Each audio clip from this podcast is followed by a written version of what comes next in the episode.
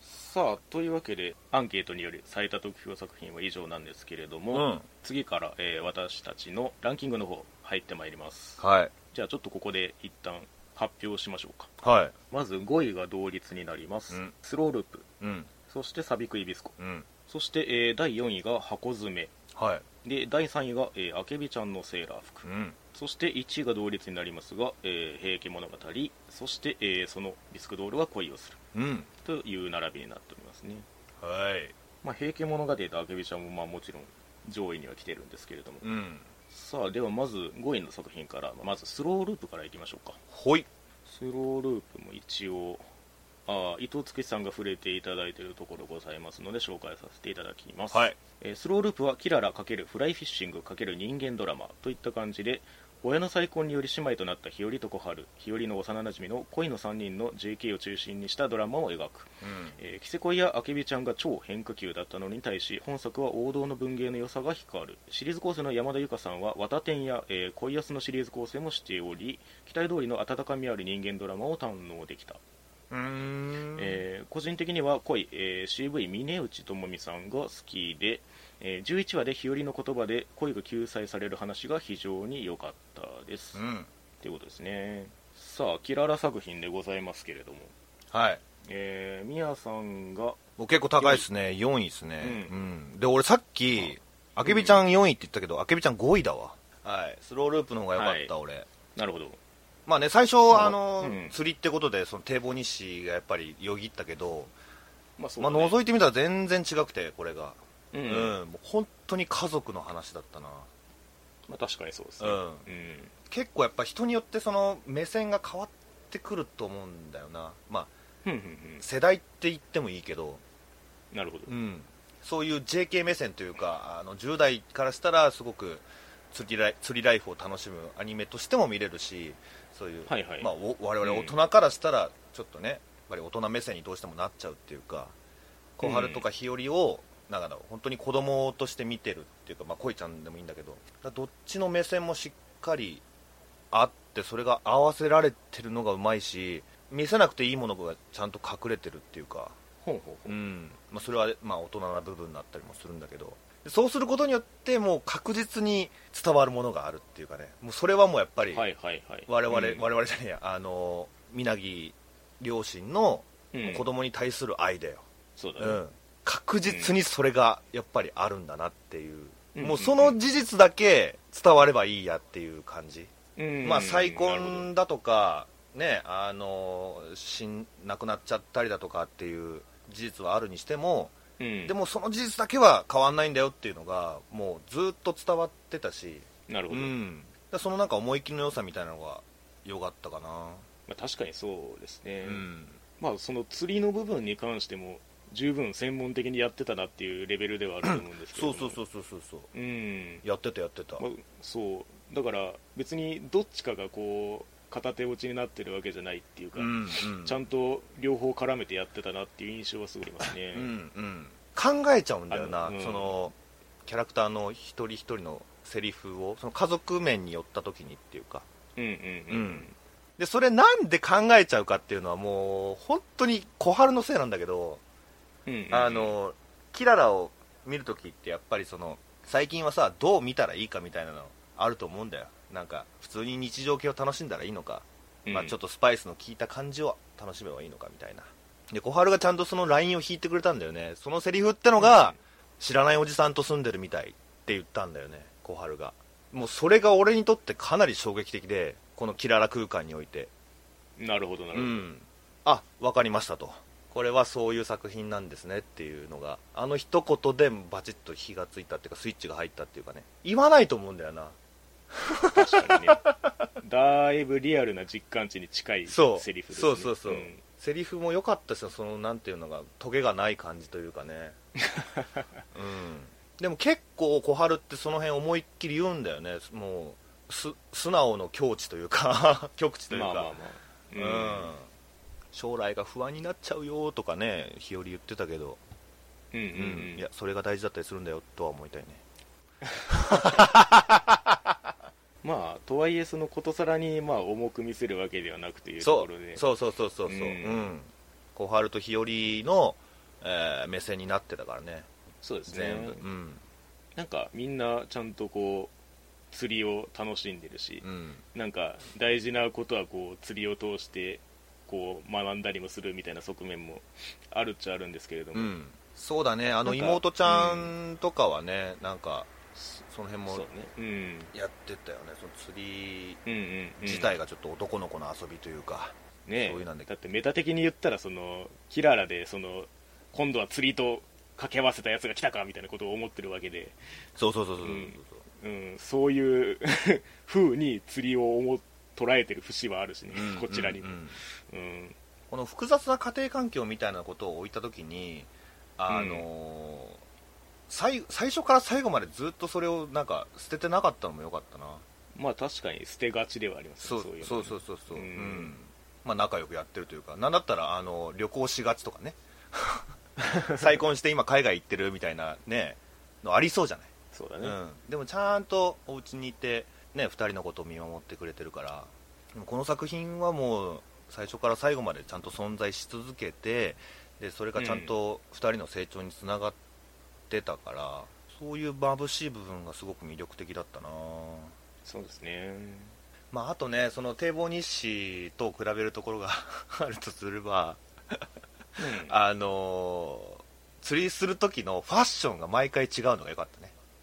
あーこれだいぶポイント高いですよ僕なるほど、うん、堤防西はもうずっとジャージか制服やんかうんみんちゃんとおしゃれするからこの頃 ならではのねちゃんとそのね恋ちゃんのお店で買ったものを身につけてというかねうんう行き過ぎてもないのよそれはそんな格好で釣りすんのっていうほどでもないからちゃんとそ の釣りのファッション誌に乗ってそんな格好をし てややってくれてるのがはいはいだいぶインポイント高かったですねトまあその辺そっちで言うと釣りを捨ててないってことだからねそうそうそうそう そう、うんうんだからちゃんと見ようと思ったんだよあのぼーっとしてる時に家族の話がぶわって きてああそうなんだってなってる時に、うんうん、釣りの話もちゃんと見ようってなったっていうああなるなるほどそうねそうそうそう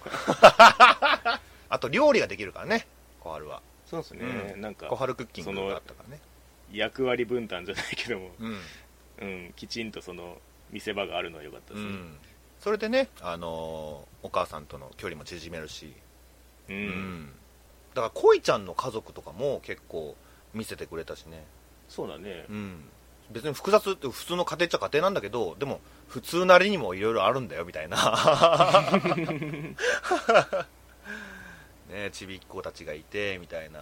お母さんちょっうんうんと、うんあの遠くに行きがちだとかねそこを柔らかくあの伝えてくれたのがやっぱポイント高かったかな確かにうんまあつくしさんも言ってくれてる通りその日和のその両親両親というかそのお父さんの話をめぐってはその恋ちゃんとのその関係もその距離の測り方みたいなところがあってそのどういう言葉をかけるかみたいなうんうんうんうなんんかその辺りをこうずっとベースに置きつつちゃんと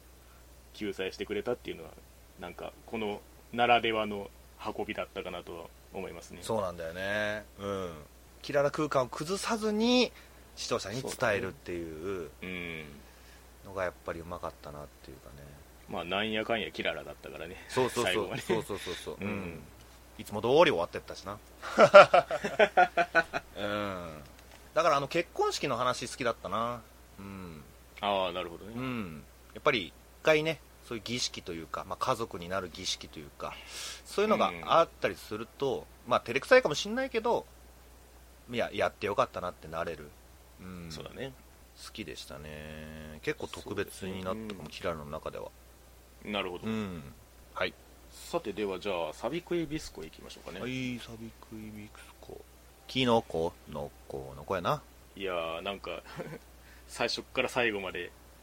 その常識に照らし合わせて分かることが一個もなかったですけれども、んなんかすごいやりきってくれたなっていう気はしましたね。なるみが結構4位というそ割と評価してる、俺これなるみが高くてよかったって感じあのた。うん。何を語っていいか分かんないこれまあ確かに ね、とっつきにくさはあるんですよね、なんか、うんどこをどう言ったもんかな、みたいな。そうそうそうそうそういう意味では新鮮なのかなとも思わなくもないんだけど、確かにそうだうね、ん、なんかそのなんていうかな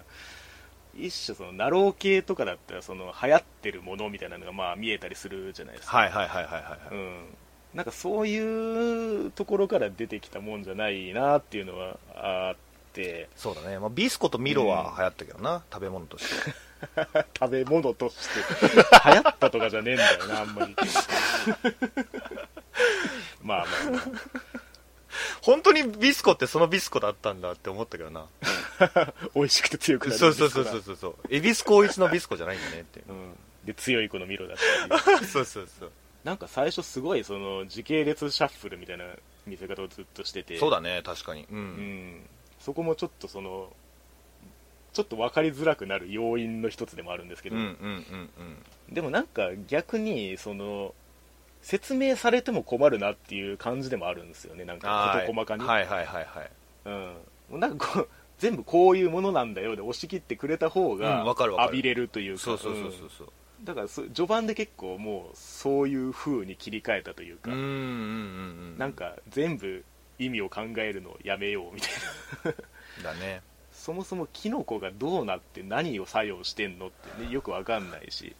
そうだねこの錆びることがどう、何何なのかなのかもね、うんまあ、うんなかったしなだからまずはそのこの作品の特徴たるそういうその突飛な部分をビジュアル的にバンと見せて、うんでまあ最終的にそのビスコとミロのタッグとしてのその強度を増していく着地といううか、んなんかその辺りも結構不思議なバランスというか、うんぼんやり見てるとどこでどうそういう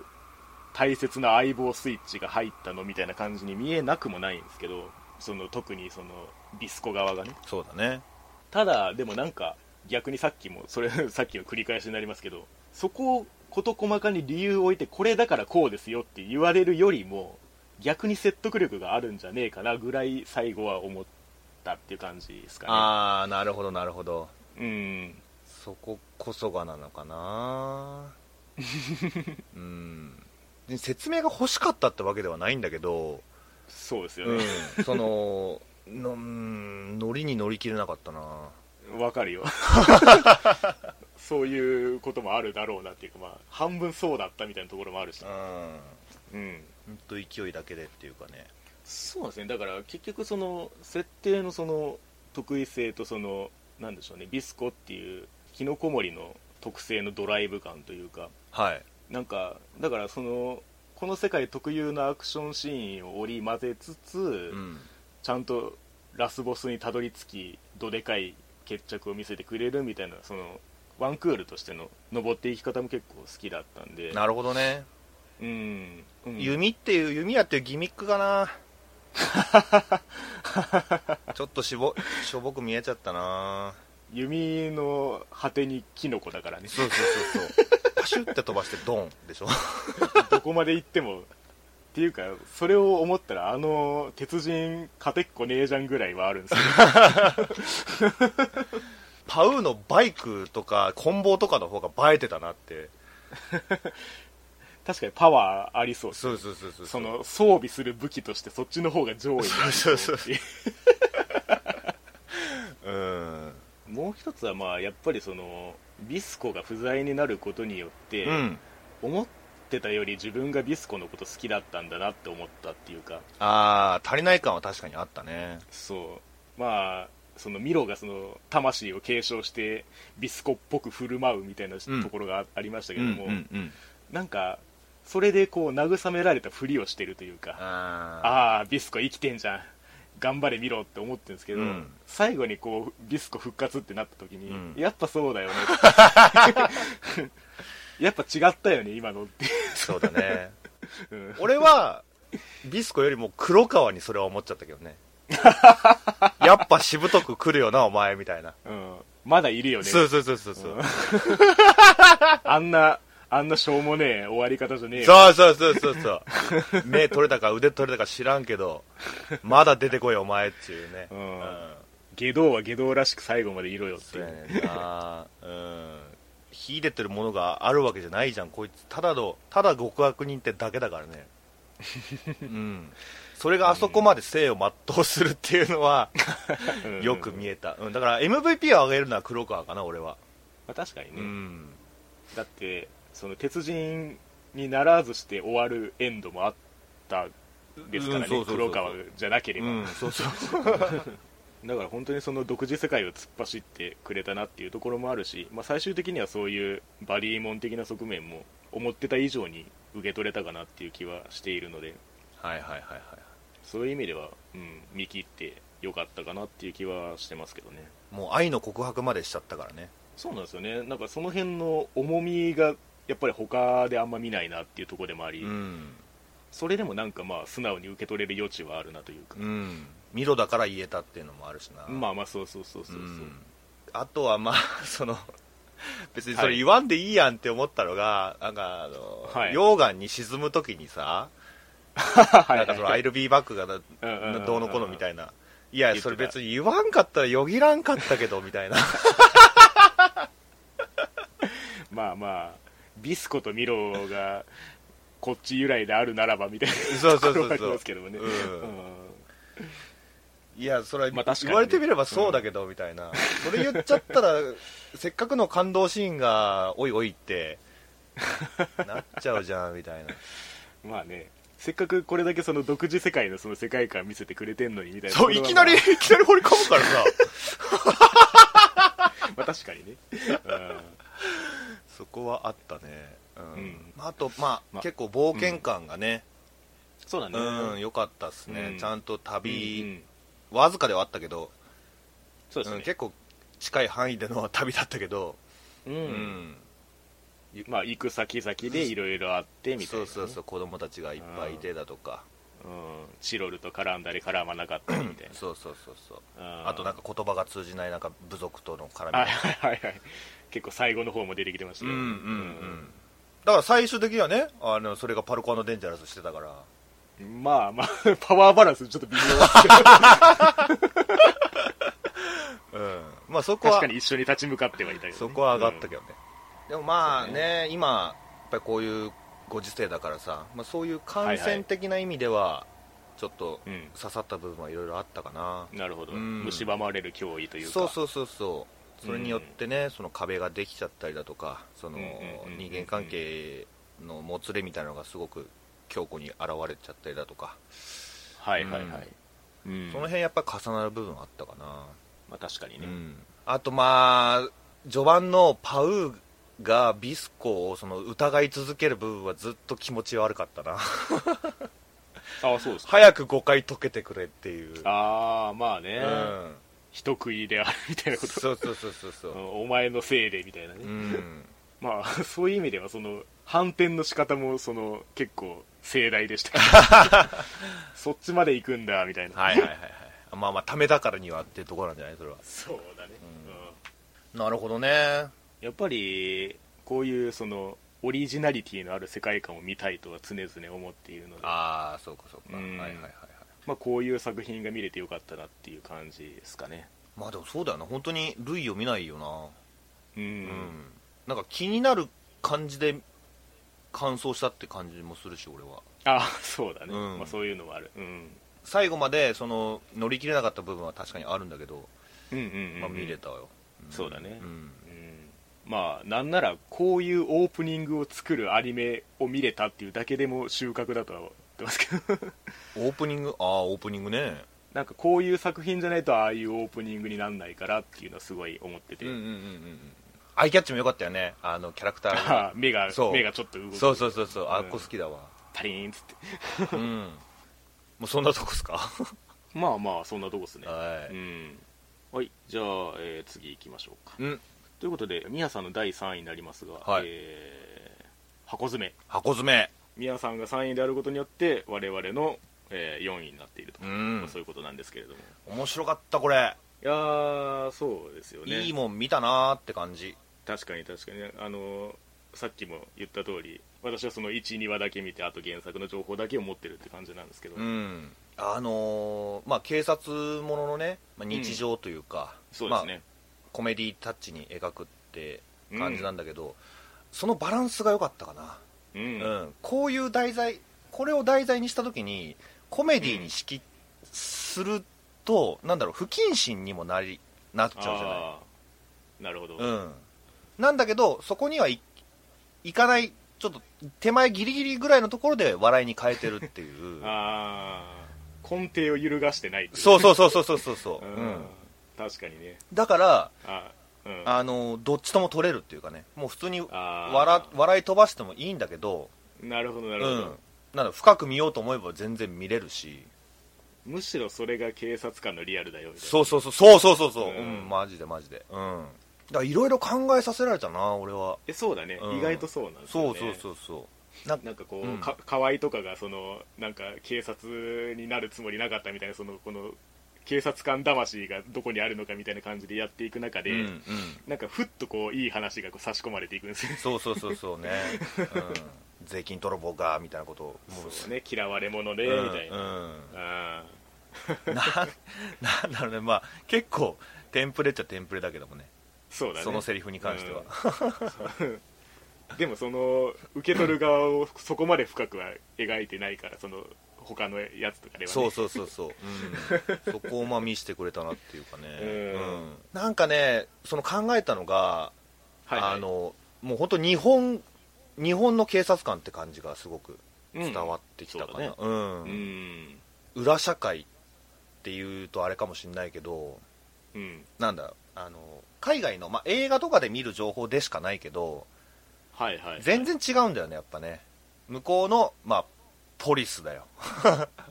向こうの保安官たちとやっぱ日本のこ、ね、巡査部長だったりとかはうんうんうん全然タイプが違くて、まあうんそれはやっぱりその法律が違うからってことなんだろうけど結構やっぱり日本ってその弱者に優しい国だったりするんだよね、なるほど、うんでも結構向こう海外の方だとアメリカとかだとうん弱者に結構厳しいのよ、逆に真面目なやつにすごくチャンスを与えてくれるっていう国っていうか、なるほどうね、んまあ、だから日本は結構その真面目なやつが損をするみたいな風に言われがちだけどなんでそいつ守んなきゃいけないのってことですよそうねそうそうそうそううそう、う、んんだからそこをね、まあ、うまく描いてたなっていうか確かにね、うんその犯人としてこう登場する人たちを足ざまに排除して終わりっていう話ではないですうね、ん、そうそうそううそう、んだからまあねあの話とかあのーうん自殺してやる言うて、はいはい、電話何回も何回もそう、ん何回も、ううんんやってで最後行ったら本当にしてたみたいなこととか、うんうんうんあっことかもね、うん、確かにその貫いた結果では多分アメリカとかだったらあれはもうバッドエンドだよああはいはいっつってそう行かなくてそうそうそうそ うそう、うん、だから日本の治安はいいっていうふうに言われてるのはやっぱりそういうところがあるんだろうなっていう、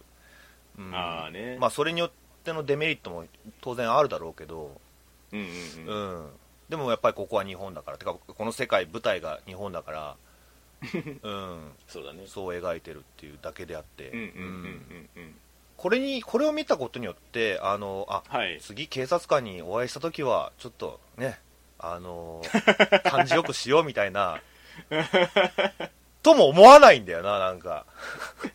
どうせそうなんだろそうそうそうそうそうそうプラスになったわけではないというかねうまあぶっちゃけそのね本音でどれだけその警察の理想を体現できるかってところはあると思うんで、んうんうんそんなわけはねえよなとは思うんですよね、 まあ、昨今もう情報がすぐつかめちゃうからなんだうろう、ん、綺麗に描いたらそれもバレるだろうし な、うん、嘘こけっつってそうそうそうそうそう もうそんな本職の人がツイートでつぶやいたらもうおしまいじゃないそんなの そんなわけねえよそう言うていうね燃え方をしてる作品もまあ見なくはないうんうんうんだからそのコメディではあるんだろうけど逆にその、は最初言ったようにあのー芯をついてる部分があるというかねまあその辺はまあ作者がもともとその警察の方っていう、らしいねうん、うんすごいよねだからしいので崩しだから別方にその、はま、漫画が描きたいわけではなかったみたいなことらしいんですけど、はいはいはいはいはうい、ん、それこそそのリアルをこう伝えるというか、うん、うんうんううん、んまあ、でもそんなもんなんだろうなっていうのは、うん、すごく身近に感じたね、うん、そうですねでじゃもあちょっとここで、はいあの亡者さんがコメントがありますんでちょっと紹介させていただきます、はいえー、もんじゃさん4位なんですけれども、箱詰め、うんえー毎週笑わせていただきました、うんえー本当に大人漫画の典型的で、今までやってきたやんって感じの設定の中で、よりリアルにより深く、警察のお仕事や警察官の仕事に対する向き合い方、えー人、かっこ犯人に対する向き合い方を、えー警察24時以上に綺麗に泥臭く、えーまあ、フィクションに持った部分も大いにあるでしょうが、えー楽しく笑わせて見せてもらえた作品でした。えー、全クールに実写ドラマで放送されていたようですがアニメで最初に見れてよかったと思いますということですねそうですねこれ実写でもやってるもんね、やってましたね、うんそうだよなまあそのリアルって言ってくれましたけどその、うんリアルな部分もしっかり出すんだよなまあ時折ピリッとなるっていうかそうですねううんんもう口にするのも嫌だけど乳児の死亡事故だったりねああありましたね、うんあの絶望顔が出てくるとちょっとびっくりするんですけれども、うんあそういうシーンもあるんだみたいなそうそうそうそううんだからそれによってそのまあ上司の人がもうそれが普通だよと河合に対してうんそれで辞表を出すのは別に普通だとただそれを乗り越えるか乗り越えないかはもう自分で考えなというかだからまあ普通のメンタルを持ってたらそうなるのが自然であるっていうことですねうんうんうんだからあのやっぱりやっぱり日本っぽいなって思ったのはその、うんヤーさんとかとも結構絡むんだけどうん仕事中にね、うんはいなんだろうな同じし紙一重の世界というか ね本当にまあ 刑事課が行ったらどっちがヤクザがわかんねえって言われるあそうそうそうそうそうそう もうそんな感じそんな感じうん同じような世界観ってか人種だよねもう本当にそういうちょっと、ねちょっとぶっ飛んでないとできないようなことをお互いがしてるっていうか、まあ普通じゃないわなっていうそうそうそうそうそう、うそこをね上手に描いてたなってだからんね、だから出てそくるんのよなはな話の構成としてはシンプルっていうかそうエピソード2つぐらいでうん1話が構成されてうんて、でその中でこう気づきが盛り込まれてるみたいうんうな、んうんうんうん結構ね感じなんでまあうん事件に対して大きい小さい言うのもあれだけど、まあ、結構ちっちゃいことだってするじゃないそううだんまあ、交番だからねそうそううんやっぱその言ってくれなきゃ分かんないわけよそうだねんうんその供述、まあ、性犯罪とかがやっぱり扱われた時に難しいんだけどそこをねなんか源さんかな、うん、源さんとかあーがもじゃの方ねうん、そうもじゃの方もじゃのう方ん、う ん、引き出してくれてる部分だったりだとかそうあの人天才だから ね、たったそれだけのことにうんめちゃくちゃ時間かけて、うん力かけて、でなんだろうもう何にも言わせねえぞっていうところまで行ってようやく犯人をその検挙できるわけじゃないだそこのなんかむずがゆさっていうかうんもう完全にこいつ悪者な のに捕まえられないとかねそれがないとっていうね、そうそうそうそう、うんまあ、その現行犯が 手っ取り早いみたいな、ね、話もありますけれどそうそうそうそう、うんとかまあなんだことが起こらないと警察は動けないってよく言うじゃない、ああ、うんありましたねそういうジレンマとかもやっぱり表現され、てたし、うんすげえ悪態つかれるっていうね、そうそうそうそう 警察だって暇なねえんだぞみたいな、うん、だからそういうねなんかその答えのない言い争いみたいなのが結構あるんだよね、うんうんこの作品そうだねうんだからなんか達成感みたいなのって結構少なかったりするんだよなあこの作品ワンクール見たことによってなんかすっげえすっきりしたみたいなのって あーそんなになくて報われなさはあるよねそうそうそうそう警察という仕事のうんもやることの方が多かったってうんういんううかんうんうんうんそれこそがというそこうだとなそのうかそうもしれませんがそうそうそうううんんだから見てよかったなって思そうですう、ね、ううんん 逆にね漫画の原作の方も結構1話完結というかワンエピソードで1話でスパッと終わったりするんで、ああもうそこでもうなんかそのこんこの後のどうなったかとかはないんだとか思ったりはするんですけど、うんうんうんうんうんでもまあそういうもんだよなというか、そうだよね、ううんん、だから逆に言うとあんまりその、サイバーテロ的な、ああうん、うん技術的な犯罪みたいなのってほぼなくて、ないですね、ううんん割とアナログな事件というか、まあ、昔ながらのっていうかうんうんそこに人がいてっていうやつそうそうそうそうそうそう、うん うんいや大変な仕事だよね本当ねうもうつくづく思うわうん、うんだからなんなんかかやりがいみたいなのをすごいなんか表に出すようなものでもないんだよなこれ うんただただ現実を見せてるっていうかう,、なんかトータルの印象休めなさそうって思うなんかんうん うん前なんかずっとしんどそうだなこの人らそうそうそうそうそう非番でも全然出るからねそうそうそうそう俺たちにプライベートはねえのかみたい なうんなんか訓練必ず参加するよ うにあそうそうそうそうそうそうええみたいな 俺来年来年定年なんだけどみたいなごもっともだけど みたいなだからその辺もね本当日本の文化からもう根っこはそっからなんだろうなみたいな感じはね、うんうんうんうん随所見られたね、うん、っそうだねてとこですかね、まあ、あとうんまあうん良かったのがびてかびっくりしたのが副所長がうんうんケンコバニーヤンだったんだよね声優さんあそうなんだ、うんへえいやあのね全然わかんないよ聞いてから聞く とあほんまやってなるんだけど、うんうんエンドクレジットパー見て剣道小林って書いてあってえ誰が って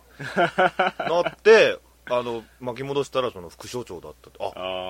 あそう言われてみれば確かにそう聞こえるなみたいなすげえうまいよ、うん、びっくりしちゃっあそうたかうんでも確かになんかベクトルは合ってそうな気はする もともとそうだよねいや本当に本当に、うんこの起用は良かったわう、うんん副所長結構出るしな そうそうそういや本当本当結構出てる、うん、ね結構喋んのよほんまにえうんうん、ううんん、それこそすっげえ大事なセリフとかもいっぱい言うんだけど、いやそうだよね、 でもなんかその空気感がねやっぱり良かったのかな全然気づかなかったうんなるほどねやられたねまあそういうところも含めても原作再現度は結構高いっていうかはいはいはいはいは絵柄もまあ絵めち柄ゃもめねちゃそっちに、うんうん寄せてるい、し、うん、かといって別に話が間延びしてる感じも受けなかったんで、うんうんうんうん結構うまくエピソード構成してんだなみたいなのは思いましたね、うん意外と13はあったしねそうそうそううんまあだからねまあそうだな応応援歌とも取れたりすんのかなそういう同じ職業の人からしたら、まあ、励みにはなんのかもなそうだねううんん、刺さる人はちょっと限られるかもしれないうんうんけど、うんうんうんはいそんなとこですかねそんなとこですかね